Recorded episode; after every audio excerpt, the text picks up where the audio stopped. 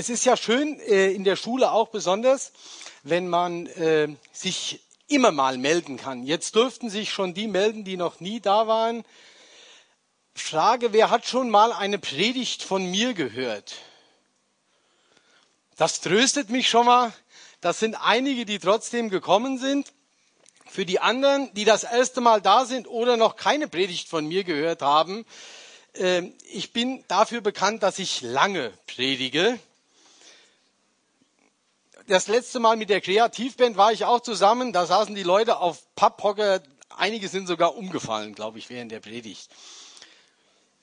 Für die, und es waren dann doch einige, die noch nie eine Predigt von mir gehört haben, mein Name Andreas Weg. Das Dreh hat man in der Mitte irgendwann mal rausgeschnitten, deswegen ist Ruf und alias Name Dreh. 42 Jahre verheiratet, zwei Kinder wohnhaft in Manderbach, leidenschaftlicher und bekennender Manderbacher. Äh, ich wäre eigentlich immer gerne Lehrer geworden. Von daher ist das für mich natürlich die coolste Location, die es überhaupt geben kann, dass ich hier an der Stelle predigen kann. Und dann ist auch so ein bisschen der, äh, der Zeitrahmen, der ist ja dann auch in irgendeiner Weise äh, gesteckt, die 45 Minuten. Ich hoffe und habe ja sogar im Internet vollmundig angekündigt, dass es etwas schneller werden könnte. Wenn es so lange dauert, dann ist es auch immer richtig und vernünftig, dass man für Verpflegung sorgt für die Zuhörer. Ich habe äh, entsprechend bisschen was zuvor eingekauft. Das wird aber nicht einfach verteilt, sondern das gibt es äh, immer wieder in Form von äh, Gewinnspielen. Jetzt muss ich mal gucken, schon, ihr habt schon ein Bild. Ich mache trotzdem irgendwie nochmal ein Ende. Das ist ja immer wieder anspruchsvoll bei mir. Ich fahre mal in euer Bild und drücke da mal auf Ende. So. Weil es wäre schön, wenn ich auch noch eins hätte. Was meinst du? Nochmal drücken, dann kommt es auf den Bildschirm. Ja, ihr habt ein schönes Bild. Jetzt haben wir eins. Ich muss nur gucken, weil ich nie weiß, äh, was ihr habt und was ich habe. Genau, lasst mich nochmal außen bei euch beenden, bitte. So, jetzt geht es etwas besser los. Das ist total spannend immer. Klasse, ich habe Bild und ihr habt Bild. Weil das Spannende ist jetzt tatsächlich, dass ich das auch noch sehe, was ich sagen wollte. So, wer kennt diesen Mann? Schön, ruft's einfach mal kurz rein. Sehr schön. Altbundespräsident Johannes Rau. Die Frage, äh, das kam von da hinten direkt, die Wortmeldung einfach weiterreichen. Sehr gut. Übrigens für die einfachen Fragen gibt's immer nur die schlichten äh, Cola-Rollen. Für die schwierige, und das ist die schwierigste Frage des Abends, gibt es die große Cola-Rolle. Die Besucher des Sommersatz haben damals, als ich dieselbe Frage schon mal gestellt habe, ein Schweigegelübde abgelegt. Ich kenne die auch alle persönlich, von daher die bitte jetzt nicht sagen. Wer weiß, was auf dem Grabstein von Johannes Rau steht? Aha, Jetzt ist es doch wie in der Schule. Also das ist natürlich, man muss zu Johannes Rau sagen, der war Bundespräsident vor äh, Horst Köhler. Sein Spitzname war Bruder Johannes und das war überhaupt nicht zynisch gemeint, weil Johannes Rau überzeugter und bekennender Christ war. Deswegen hat er sich natürlich auf seinen Grabstein einen Bibelspruch schreiben lassen. Und es ist ein entscheidender Bibelspruch für heute Abend. Und es ist ein Bibelspruch, der auch ein bisschen zu mir passt, weil ich auch immer so sprunghaft äh, Verse nehme. Und der Vers ist sogar ein klein wenig aus dem Zusammenhang gerissen, aber ich merke, ihr kommt trotzdem nicht drauf. Doch, oh, klasse. Die Verena hat das gewusst. Mensch, Wahnsinn. Verena. Ich habe Angst, dass das verkommt, wenn ich es werfe, aber. Richtig.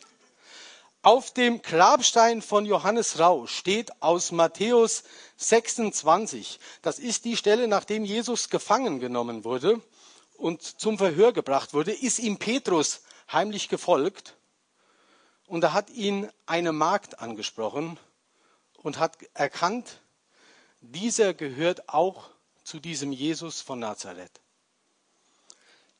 Wenn du das am Ende deines Lebens, und zwar nicht nur am Ende deines Lebens auf deinen Grabstein schreiben kannst, dass du auch zu diesem Jesus von Nazareth gehörtest, dann ist schon das Entscheidende getan. In dem Zusammenhang des Bibeltextes ist es aber ja sogar vorwurfsvoll formuliert und von anderen Menschen formuliert. Also die haben das auch irgendwie gemerkt, dass dieser Petrus mit diesem Jesus von Nazareth war und auch bei Johannes Rau war es zu merken. Dazu gibt es auch einen wunderbaren Text aus dem ersten Buch Samuel. Ich habe drei Punkte daraus gemacht. Der erste heißt ruhen, der zweite heißt hören, der dritte heißt tun. Das ist ein Stück, ja, man kann fast sagen Evolution, eine Entwicklung, die dahin geht. Ob die immer in dieser Reihenfolge so sein muss, weiß ich gar nicht so genau. Aber vielleicht, wenn du genau zuhörst, kannst du am Abend auch ertappen, an welcher Stelle du da stehst. Die kommen in der Predigt auch nicht genau so chronologisch, sondern äh, in dem Text sind die auch so ein bisschen äh, verstreut. Aber es sind drei wichtige Punkte. Nun aber zunächst zu dem Text. Und den Text liest immer der Gewinner der großen Gummibärrolle. Deswegen Verena, bitte. bist so nett und gibst dir noch ein Mikrofon, Benny?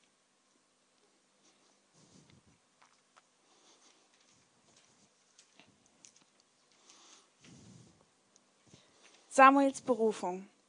Und zu der Zeit, als der Knabe Samuel dem Herrn diente unter Eli, war des Herrn Wort selten und es kam, gab kaum noch Offenbarung. Und es begab sich zur selben Zeit, dass Eli lag an seinem Ort und seine Augen hatten angefangen schwach zu werden, so dass er nicht mehr sehen konnte.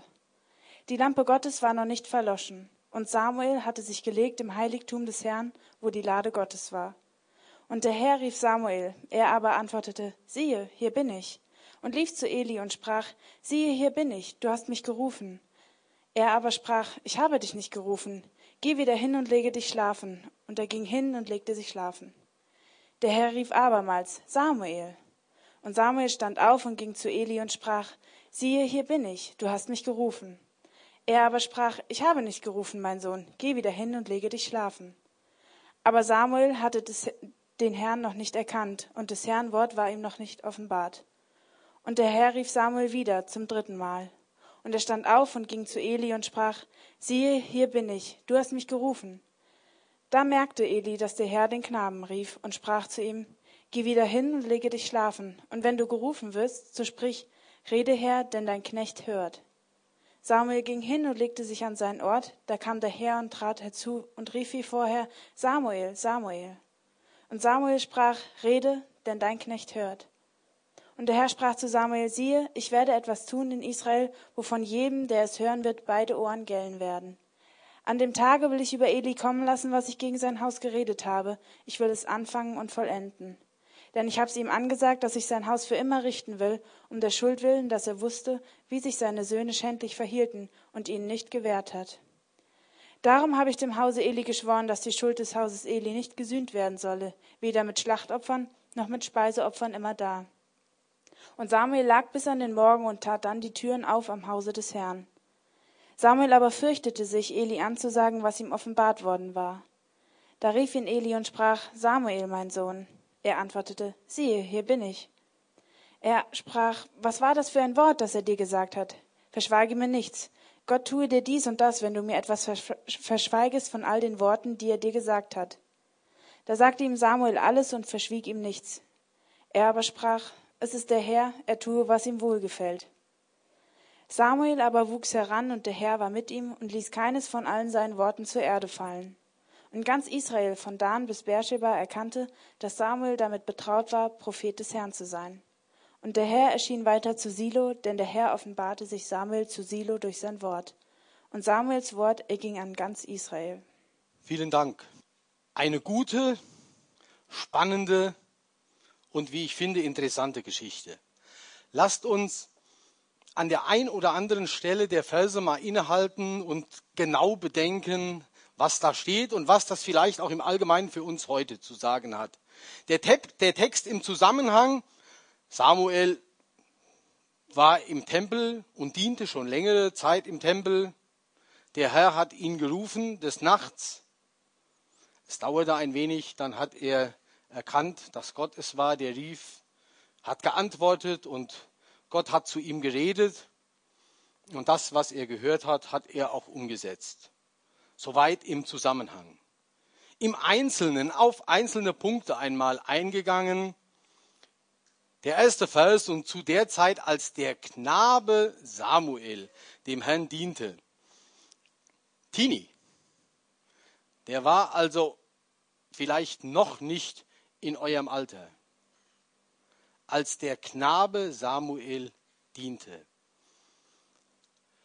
Gott braucht nicht nur große Leute. Und ich glaube sehr fest, dass Gott gerade junge Leute gebrauchen kann.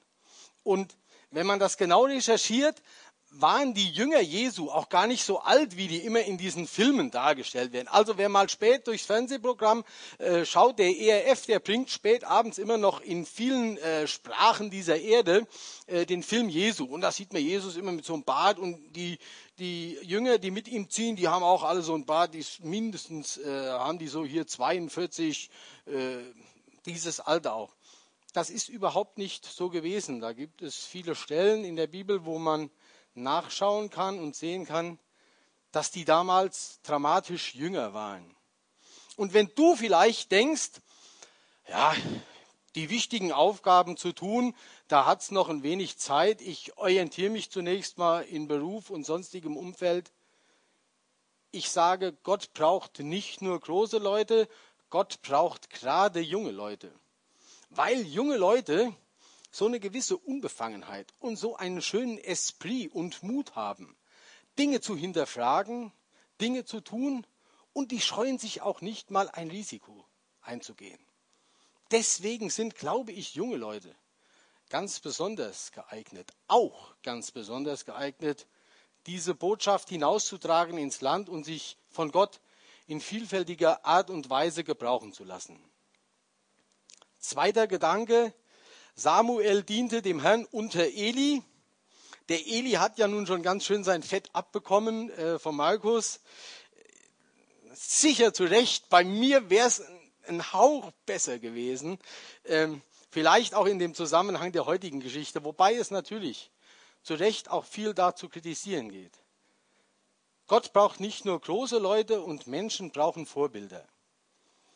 Nun kennt ihr sicherlich den einfachen, nachhaltigen aber vielleicht nicht ganz so klugen Spruch, jeder ist zu etwas gut und wenn es als schlechtes Vorbild ist. Das würde ja nun auf den Eli dann äh, besonders gut zutreffen. Ich weiß gar nicht, ob der Samuel das äh, an der Stelle äh, schon erkannt hat. Menschen brauchen Vorbilder. Und ich glaube, dass es gerade heute in einer Informationsgesellschaft, wo dankenswerterweise durch das Internet jede Information nahezu in jeden Haushalt, zumindest in zivilisierten Nationen, kommen kann. Die Leute merken, dass es gilt, Dinge zu hinterfragen und zu Recht kritisch zu hinterfragen und man feststellt, dass Geld, Beruf, Karriere und viele andere Dinge, hinter denen man herhechelt, doch irgendwie nicht alles sind. Da muss doch noch Leben ins Leben hinein. Gibt es ein Gedicht von Wolf Biermann. Das kann doch nicht alles gewesen sein. Und diese Sehnsucht der Menschen, da schauen die genau nach Menschen, wo die sagen, ich habe den Eindruck, obwohl der vielleicht noch viel mehr Schlamassel am Bein hat als ich, der hat irgendetwas, was mehr Substanz bietet, was Halt bietet. Und nach solchen Vorbildern schauen sich Menschen um. Und das sind keineswegs nur altgediente Säcke in irgendeiner Weise. Das sind eben auch junge Menschen. Vorbild sein und das macht mir den Job hier oben wahrlich nicht einfach. Äh, das bedeutet auch Verantwortung. Also neben dem, dass ich erwiesenermaßen der dickste äh, Prediger bin, das mit dem Mästen, das, ich denke, meine Güte, musst du noch abnehmen in der Woche, aber ich habe es nicht geschafft. Äh, ich bin um ein Haar vorbestraft gewesen zwischen meiner letzten Sattpredigt und dieser Sattpredigt. Deswegen auch die Haribo äh, Gummibärchenrollen.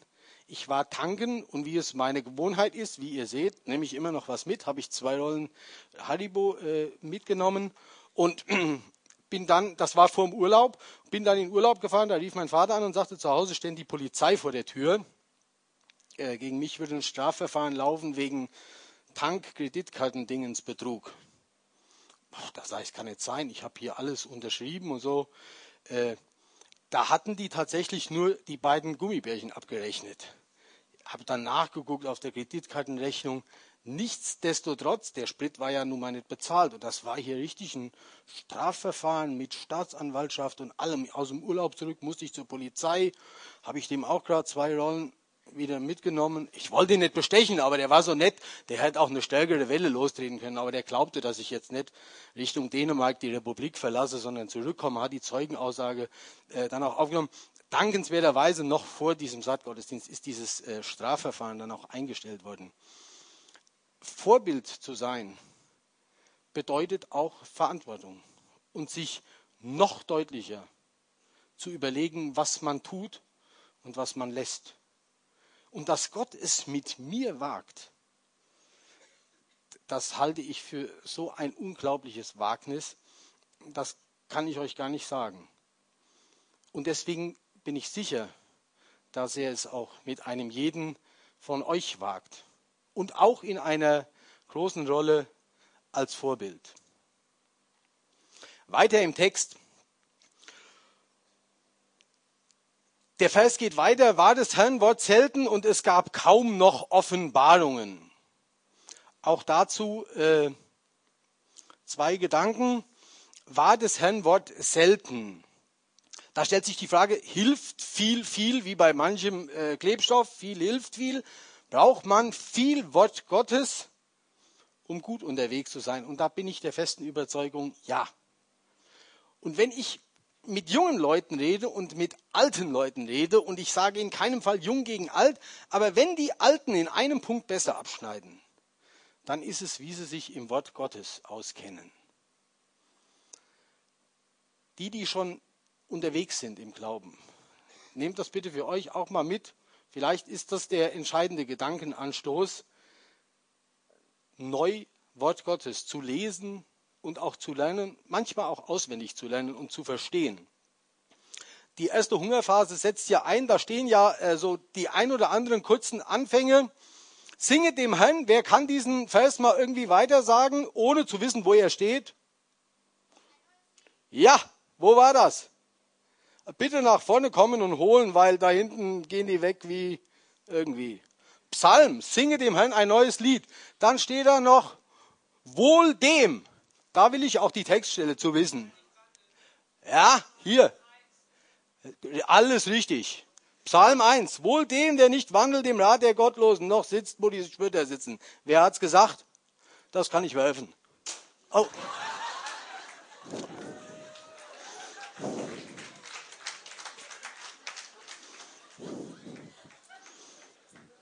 Da hingen Scheinwerfer. Ich sehe leider nur den hellen. Äh, bitte trotzdem weiterreichen.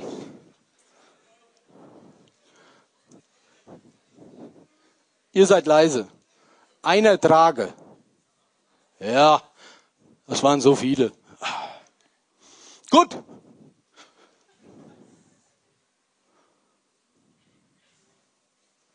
Ach, da unten verdeckt, das sieht man gar nicht. Ganz einfach, da steht was von Hirte. Ach, klasse, danke. Hirte. Wer weiß was zu Hirte? Ja, wieder da hinten, aber ihr habt schon so viel gesagt. Na komm, ihr, also ich sehe es. Das Gefährliche ist, eine machen, einige machen schon den Mund auf beim Werfen. Äh, also ihr seht das. Äh, das ist absolut wichtig. Gottes Wort, äh, das ist so zentral und da steht so viel drin und man kennt vielleicht nur seine Bibelstellen.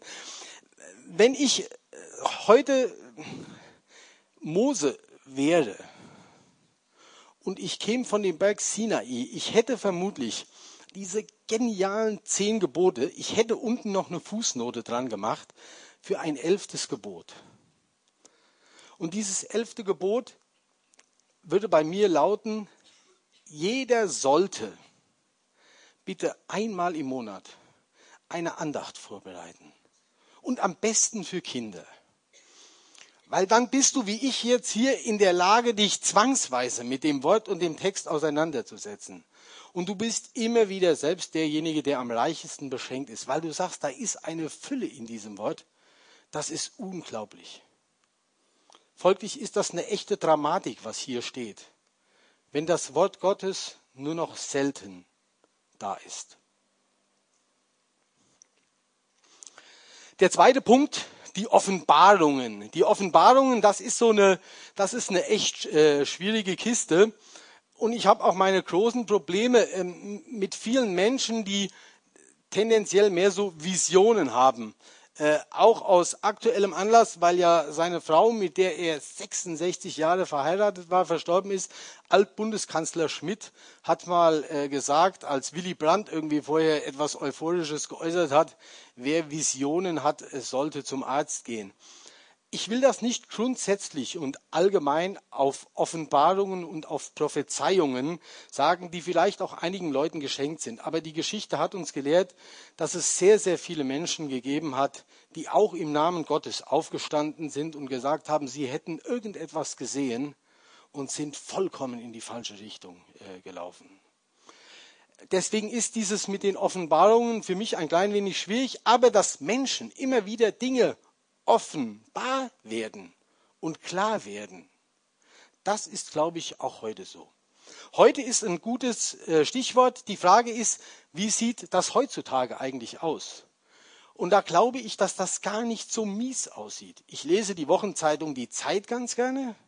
Da steht zum Beispiel ein Artikel drin, warum ich daran glaube. Und es geht um die Auferstehungsgeschichte. Da gibt es auch genügend Passagen, die man genügend kritisch sehen muss aber die Auferstehungsgeschichte ist Thema einer großen Wochenzeitung. Und sie ist der Aufmacher auf der ersten Seite und man stellt fest, dass es eine unfassbare Zumutung ist, diese Geschichte. Aber dass doch irgendwas dran sein muss an dieser unfassbaren Zumutung. Neben dem, dass ich Zeitung lese, schaue ich ab und an Fernsehen. Freitags abends, also im Fernsehen. Da kannst du ja auch fast zu jeder Zeit anmachen und es kommt ein Mist ohne Ende. Aber es kommen auch gute Sendungen. Talkshow. Tietjen und Hirschhausen sitzt ein Schriftsteller, russischer Schriftsteller Wladimir Kamir. Hat ein Buch geschrieben, das heißt, das Leben ist kein Joghurt. Erste Frage, die an ihn geht, weil es geht um die Schöpfungsgeschichte. Wieso er denn auf diesen originellen Titel gekommen ist, das Leben ist kein Joghurt. Er sagt, das hat der Verlag sich ausgedacht, er hätte es Adam und Eva im Paradies genannt. Man hat ihm dann sehr auf den Zahn gefühlt und wollte immer wieder sagen, warum er denn diese biblische Geschichte irgendwie so völlig anders interpretiert. Es gab noch viele andere Themen in der Talkshow, so dass man da an der einen oder anderen Stelle auch galant drüber hinweggegangen ist. Aber der entscheidende Punkt des Sündenfalls, der Griff nach dem Apfel, den hat er doch nun völlig anders beschrieben. Und man hakte nach und er sagte, er wolle doch nicht alles verraten und man hakte nochmal nach. Und dann fiel für mich ein so wunderschönes Statement, dass er dann ihm platzte fast der Kragen, sagte, es geht doch nicht um Apfelernte. Es geht um die Akzeptanz einer bestehenden Ordnung. Dadurch, dass vorher noch ein Pädagoge da war, fügte er dann auch noch den schlauen Satz an und sagte, und muss man sie verstehen, um sie zu akzeptieren? Wenn die Frage geklärt ist, dass es einen Schöpfer gibt und dass ich Geschöpf bin, dann ist schon jede Menge geklärt. Und wenn wir dann zu der Frage kommen, dass dieser Schöpfer sich auch noch was ausgedacht hat, und uns eine gute Anleitung gegeben hat, wie wir mit dieser seiner Schöpfung, mit uns selbst und unseren Menschen umgehen, dann ist, glaube ich, schon ganz, ganz viel gewonnen. Freitags abends, beste Sendezeit. HR3, NDR3, WDR3, SWR3. Müsst ihr natürlich auf den Kanal gucken. Auf MTV kam es nicht. Aber kommt ja vielleicht auch mal was Gutes. Soll nur heißen, ich glaube gar nicht, also wir müssen uns natürlich auch äh, in Acht nehmen, dass die gute Botschaft äh, Gottes nicht zur äh, popularwissenschaftlichen Mainstream-Diskussion verkommt, ganz klar. Aber diese Themen und hier auch im Kern der Botschaft sind irgendwie dramatisch präsent. Und sie verlangen nach Antwort. Und es ist schön, wenn man dann am nächsten Morgen auf der Arbeit in der Frühstücksrunde sagen kann, hast du auch Freitagabend die Talkshow gesehen. War ein spannender Punkt. Also es ist bei uns, glaube ich, tatsächlich schön, dass dieses Wort noch präsent ist. So, im Text geht es weiter. Und der Herr rief Samuel. Ein einfacher Satz mit klarer Aussage. Und doch glaube ich, wenn man ihn ein wenig hinterfragt, mit einer unglaublichen Dimension. Dieser Schöpfer des Universums ruft einen einzelnen Menschen. Das ist auch im Übrigen ein Unterschied zu vielen anderen Religionen. Deren Idee eines Gottes kümmert sich nicht um einen einzelnen Menschen. Der Gott, an den ich glaube und den uns die Bibel bezeugt, der macht aber immer wieder dieses Spiel, dass er sich darum kümmert und einzelne Menschen anspricht. Und der Herr rief Samuel. Die Frage ist, ob das tatsächlich einzeln oder einmalig in der äh, Bibel war. Es ist überhaupt nicht so. Denn äh, ganz am Anfang äh, geht das schon los. Da lief der Schöpfer schon hinter seinem ersten Geschöpf her und rief Adam. Gott macht sich immer wieder auf den Weg und ruft einzelne Menschen. Und ich weiß nicht, ob dir das vielleicht das ein oder andere Mal schon gegangen, so gegangen ist, dass du auch den Eindruck gehabt hast, huh, woher weiß der denn da vorne, dass das meine Situation ist? Das trifft irgendwie den Nagel auf den Kopf. Und Gott redet vielfältig und auf mancherlei Weise. Und Gott ruft dich. Die Schlussfolgerung daraus, und ich habe es am Anfang schon angeschnitten, ist, Gott glaubt an dich. Es ist nicht nur so, dass du an Gott glauben musst, sondern Gott glaubt an dich. Und an den Siki und an den Helfried und an den Markus und an viele anderen. Deswegen beruft er uns, die Dinge zu tun. Und er kennt uns durch und durch. Und er weiß, dass wir auch immer wieder scheitern werden, weil er uns einen freien Willen gegeben hat. Aber er glaubt an dich und wagt es deswegen auch, mit dir seine Geschichte fortzuschreiben. Und ich habe es am Anfang gesagt, wenn du mit ihm unterwegs bist, es gibt keine bessere Erfahrung des Glaubens, als die Dinge zu verwirklichen und auch die Dinge anzupacken, die er dir vielleicht aufs Herz legt. Ob das der erste Schritt dieses Wagnisses ist oder ob du schon lange eine Idee hast, irgendwas zu tun und dich zu engagieren oder auch irgendetwas zu lassen. Gott glaubt an dich. Und dann hast du den Entschluss gefasst und stiefelst lustig los und stellst fest, mh, hm, Gegenwind, Probleme, Schwierigkeiten. Jesus betet für dich. Neutestamentlicher Befund dazu. Petrus, ich habe für dich gebetet, dass dein Glaube nicht aufhöre. Für die, die schon unterwegs sind und denen manchmal der Boden unter den Füßen weggerissen wird und die dafür keine Erklärungen haben und in den allermeisten Fällen gibt es keine Erklärungen und schon gar keine einfachen Erklärungen. Jesus betet für euch. Nehmt auch das mit und haltet es euch nochmal für Augen. Es seid nicht ihr, die unabdingbar nach oben rufen, sondern es ist der Schöpfer des Universums, der dich und mich ruft. Gott ruft dich. Wenn man in dieser Geschichte dann liest, dann ist ja dieses Rufen in keinem Fall ein einfaches Rufen und einfaches Folgen. Gott hat Geduld. Das geht aus dem Text sehr gut hervor. In Vers 4 steht, und der Herr rief Samuel. Kaum zwei Verse später steht, und der Herr rief abermals in der Punktion, also Zeichensetzung ist wichtig. Doppelpunkt, Samuel, Ausreifezeichen. Im Übrigen wird jetzt genau äh, äh, die, die Methodik des Versmaßes eingehalten, denn wiederum zwei Verse später, und der Herr rief Samuel wieder, für den, der vergessen hat mitzuzählen, zum dritten Mal. An dieser Stelle eine kurze Geschichte meiner Oma Elli. Meine Oma Elli wohnte in Dillenburg in den Talen. Wir, wie ich zu Anfang gesagt habe und der aufmerksame Zuhörer immer noch weiß, wohnten auch damals schon in richtig. Jetzt, wie kommst du von den Talen in Dillenburg nach Manderbach? Der Busverkehr war genauso desaströs, wie er heute immer noch ist. Führerschein und Auto gab es damals noch weniger. Also hat meine Oma sich damals mit, ich glaube, 64 Jahren ein Mofa gekauft. Das war meine Oma Elli. Mit 64 Jahren mit dem Mofa Talen, Manderbach hoch zu uns gefahren. Und Oma Elli war eine gute und strenge und sehr, sehr vorbildliche und gleichzeitig liebevolle Oma. Und sie sagte immer, zu meiner Mutter, wenn es darum ging, uns zu rufen, zum Essen oder zu was auch immer. Helga, meine Mutter, sagte sie, wenn die gerufen hat, Andreas, du musst zweimal rufen. Er könnte es beim ersten Mal nicht gehört haben. Also, Andreas.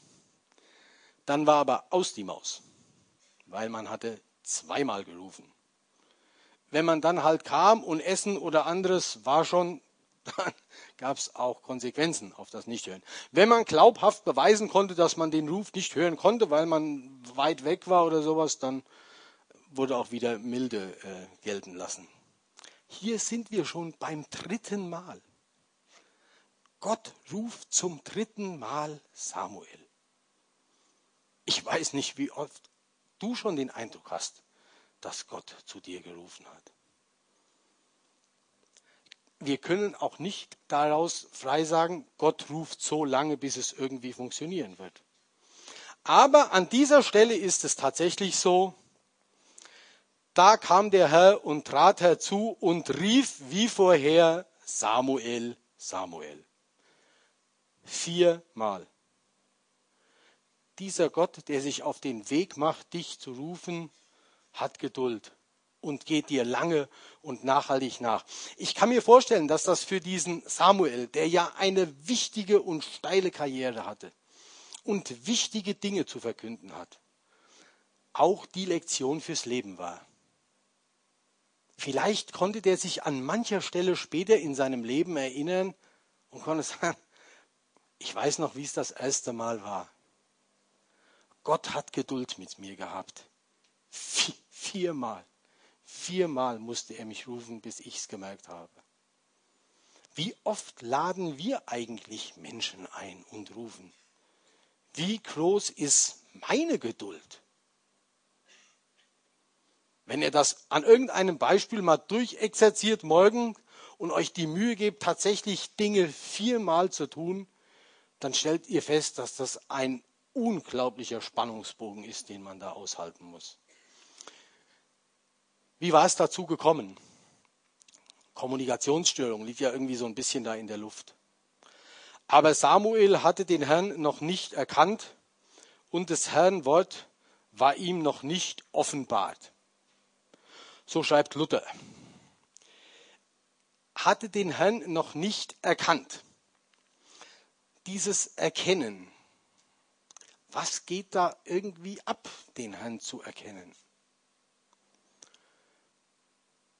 Am deutlichsten wird das für mich wieder in der neutestamentlichen Geschichte. Speisung der 5000. Jesus soll zum Brotkönig gemacht werden. Jesus stellt klar, dass er nicht gekommen ist, um materiellen Wohlstand über alle Grenzen hinweg zu garantieren. Und als er das den Leuten deutlich macht, dass er und nur er der Weg zu Gott dem Vater ist, da wird das einigen doch irgendwie ein bisschen zu viel. Das ist im Übrigen bis heute so geblieben. das mit dem Glauben und vielen Dingen, die er getan hat, da stimmen viele Leute noch zu. Aber wenn du sagst, der Weg zu Gott führt nur über Jesus und du musst die Sünde aus deinem Leben rauswerfen und musst diesen Jesus reinlassen, dann wird es schwierig. Dann haben sich viele davon gemacht. Und dann stellt Jesus die Frage, und ihr, wollt ihr auch weggehen? Petrus, bekanntermaßen, der, der ja immer als erstes am Reden war, sagt an der Stelle auch was. Und er sagt an der Stelle was ausnahmslos Gutes. Er sagt, Herr, wohin sollen wir gehen? Denn wir haben geglaubt und erkannt, du bist der Heilige Gottes. Da kommt es wieder. Wir haben geglaubt und erkannt. Was haben sie denn erkannt? Da wurde aus der Theorie, aus dem Wagnis des Glaubens, weil sie mit Jesus unterwegs waren und die Dinge erlebt haben, weil sie das getan haben, was in seinem Wort stand, da wurde lebendiger, anfassbarer Glaube. Erkennen hat also irgendwie immer was mit Tun zu tun. Theoretiker des Glaubens. Dieses hässliche Wörtchen tut, was man nie im Aufsatz schreiben tut, steht trotzdem über 100 Mal im Neuen Testament. Tut Buße und was ihr wollt, was euch die Leute tun, das tut ihnen auch. Tut, tut, tut, tut.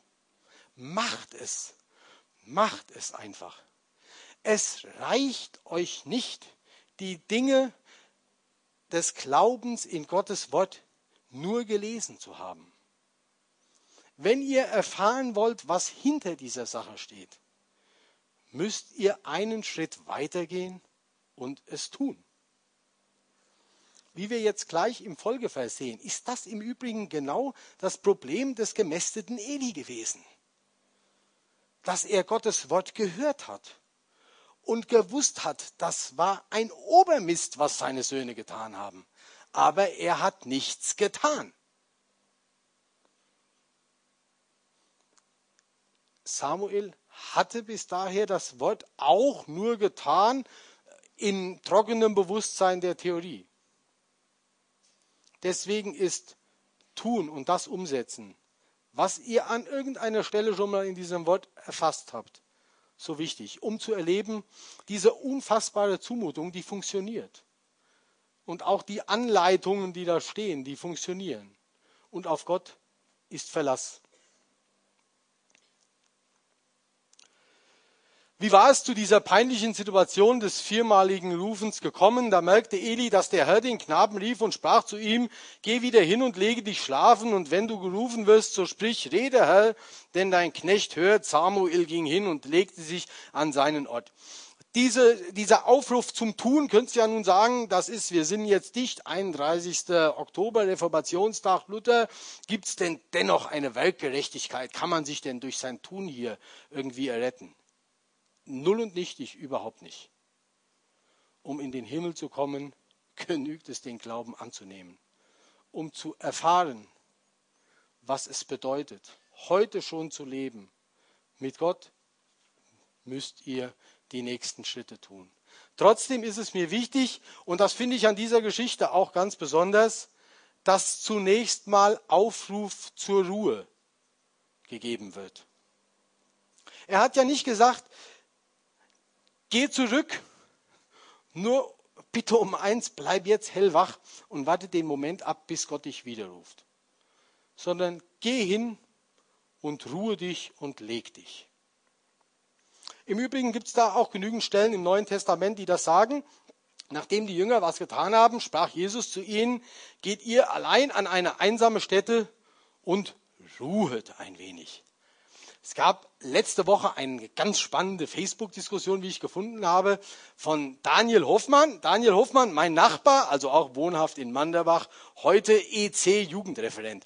Ein EC-Jugendreferent wagt doch tatsächlich diese provokante äh, These an einem Sonntag bei Facebook, warum Gott eigentlich nicht diese Welt an einem Tag erschaffen hätte und sechs Tage geruht hätte, weil wir folglicherweise dann nur einen Tag arbeiten müssten und sechs Tage Wochenende hätten.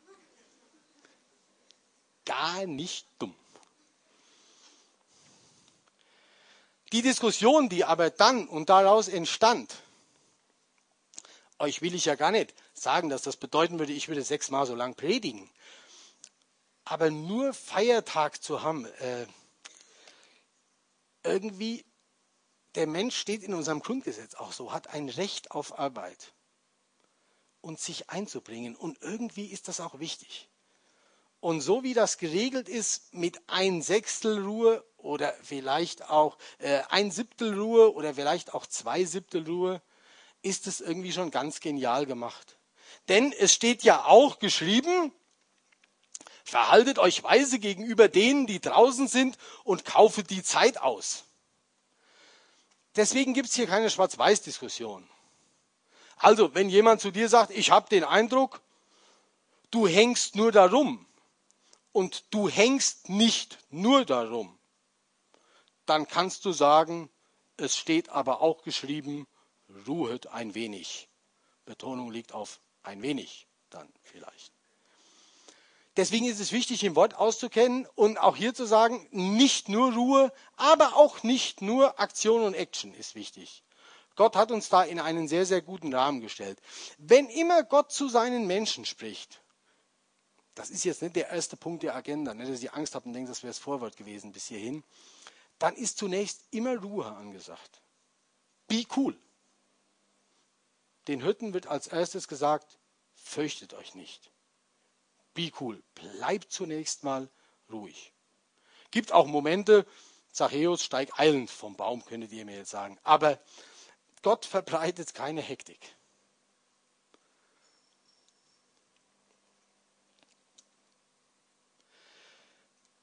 Entscheidend ist in dem, was der Eli zumindest dann dem Samuel mitkam. Vielleicht einer der wenigen Lichtblicke, Markus, von Eli, dass er ihm den Tipp gibt und sagt, und wenn du gerufen wirst, so sprich, rede Herr, dein Knecht hört.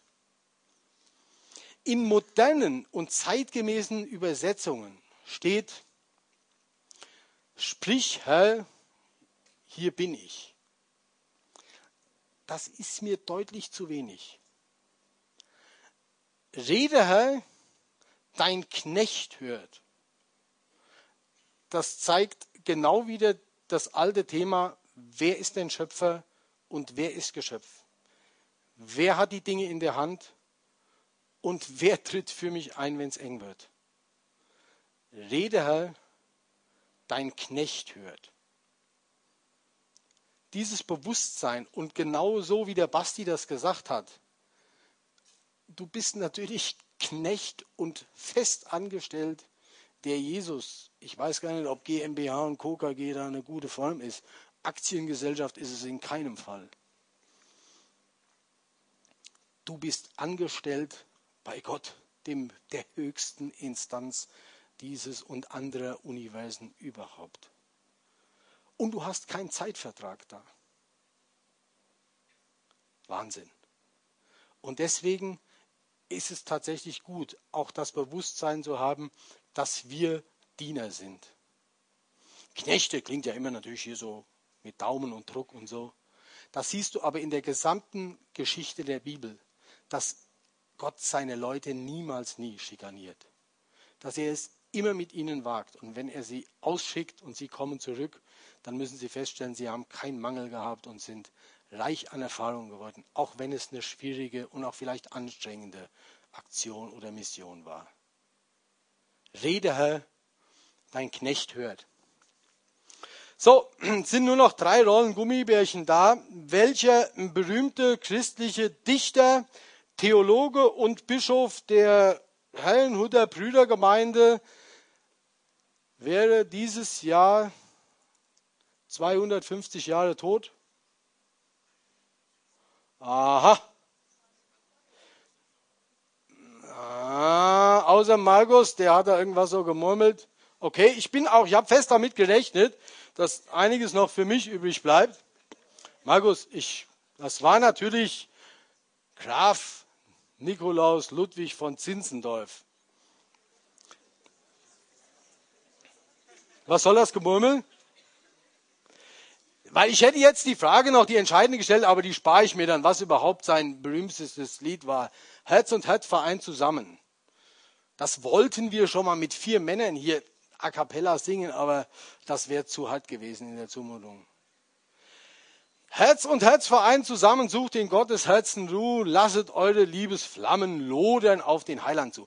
Äh, alt, ganz alte Texte, aber die neuen Texte sind auch gut, aber die alten auch. Lernt dieses Lied, es hat zehn Strophen, zumindest in der ersten Strophe mal auswendig. Weil der Zinzendorf, der nimmt genau diesen Gedanken auf. Er das Haupt, wir seine Glieder. Er das Licht und wir der Schein. Er der Meister, wir die Brüder. Selbstverständlich, der Reim hat es nicht hergegeben, sonst hätte er Gliedern schreiben müssen, wenn auch Schwestern gegangen. Er der Meister, wir die Brüder, er ist unser, wir sind sein. Das ist ein ganz wichtiger Punkt.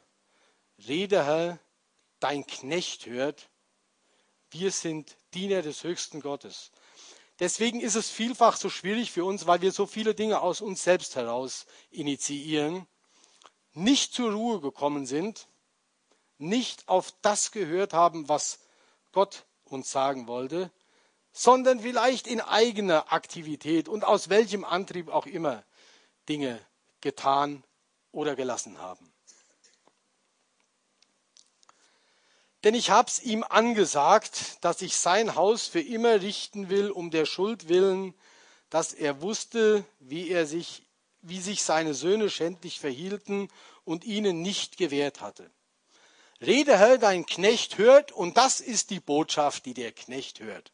Boah, da hat er sich aber drauf gefreut, dass er das jetzt verkünden konnte. Stellt sich die Frage, Bad News schlechte Neuigkeiten. Kennt ihr die Geschichte von dem Fußballspieler, wo Gott zu dem Fußballspieler spricht und sagt, ich habe eine gute und eine schlechte Nachricht, welche zuerst? Natürlich die gute. Sagt er, du spielst in der Himmelself. Der hat da gespielt, hier, wo Manderbach spielt.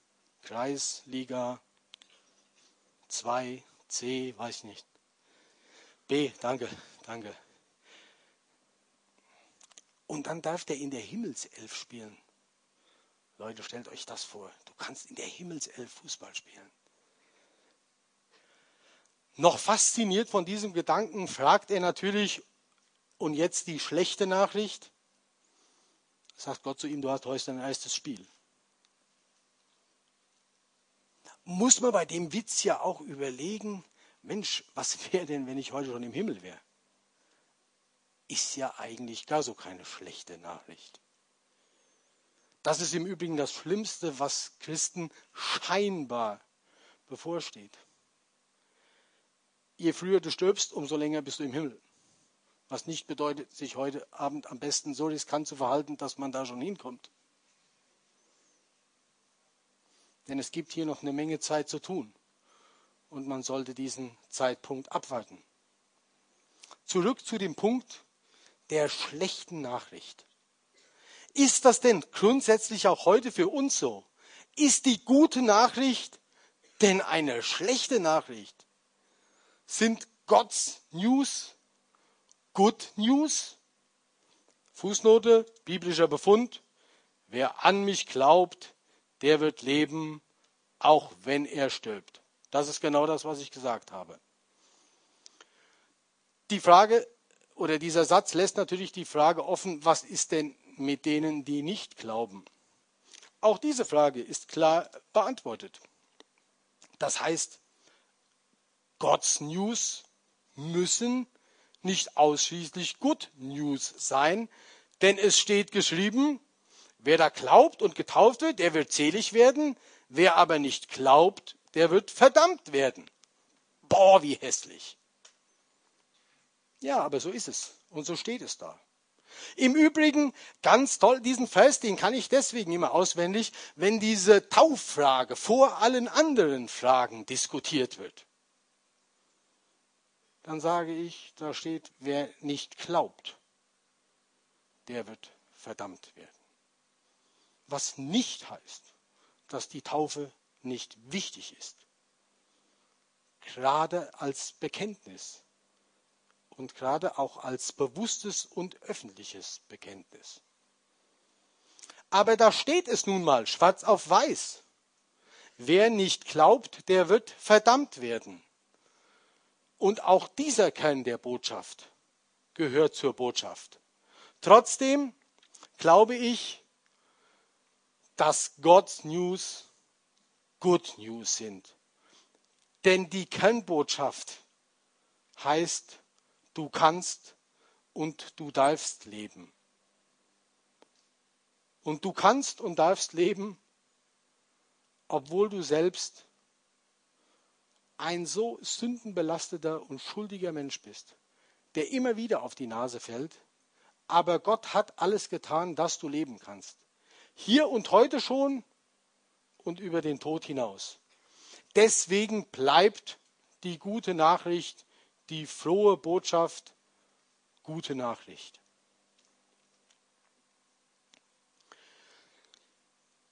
Ich bin damit am Ende und der Schlussvers oder fast der Schlussvers heißt, Samuel aber wuchs heran und der Herr war mit ihm. Das ist genau die Frage, die am Anfang im Zusammenhang mit Johannes Rau stand. Und dadurch, dass ich ja dankenswerterweise, weil ich sehr, sehr gerne auch auf dieser Erde lebe und in einer Schule predige, ich auch das für mich in Anspruch nehme. Dieser ist auch mit Jesus von Nazareth. Ihr seht ja schon, dass das Bild aus dem Satt ist, da war ich noch viele Kilo leichter. Von daher fällt es euch gar nicht so schwer, dieses Bild mal gedanklich rauszunehmen und euer Bild da reinzustellen. Gilt das denn für dich auch? Kannst du das denn zu dir selbst sagen? Ja, ich bin auch mit diesem Jesus von Nazareth? Und was sagen denn die anderen Menschen um dich herum? Denn es ist ja im Zusammenhang ein Satz, den eine Magd in feststellender Weise von außen zu Petrus gesagt hat. Erkennen und wissen und sehen andere Menschen auch, dieser, diese ist auch mit diesem Jesus von Nazareth die zentrale Frage, die zentrale Botschaft dieses Abends.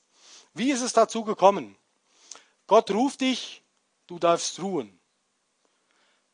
Komm zur Ruhe, mach Bestandsaufnahme, leg dich hin und wenn du den Eindruck hast, Gott spricht zu dir und hat zu dir geredet und Gott redet zu dir, dann Gott ruft dich, du darfst hören. Hör auf das, was Gott dir sagt, hör auf das, was dir heute Abend klar geworden ist Hör auf das, was dir vielleicht schon an anderer Stelle klar geworden ist. Und dann der auch entscheidende Punkt, Gott ruft dich, du darfst tun. Dann tu das, dann tu diesen Schritt, dann sprich, rede Herr, dein Knecht hört. Amen.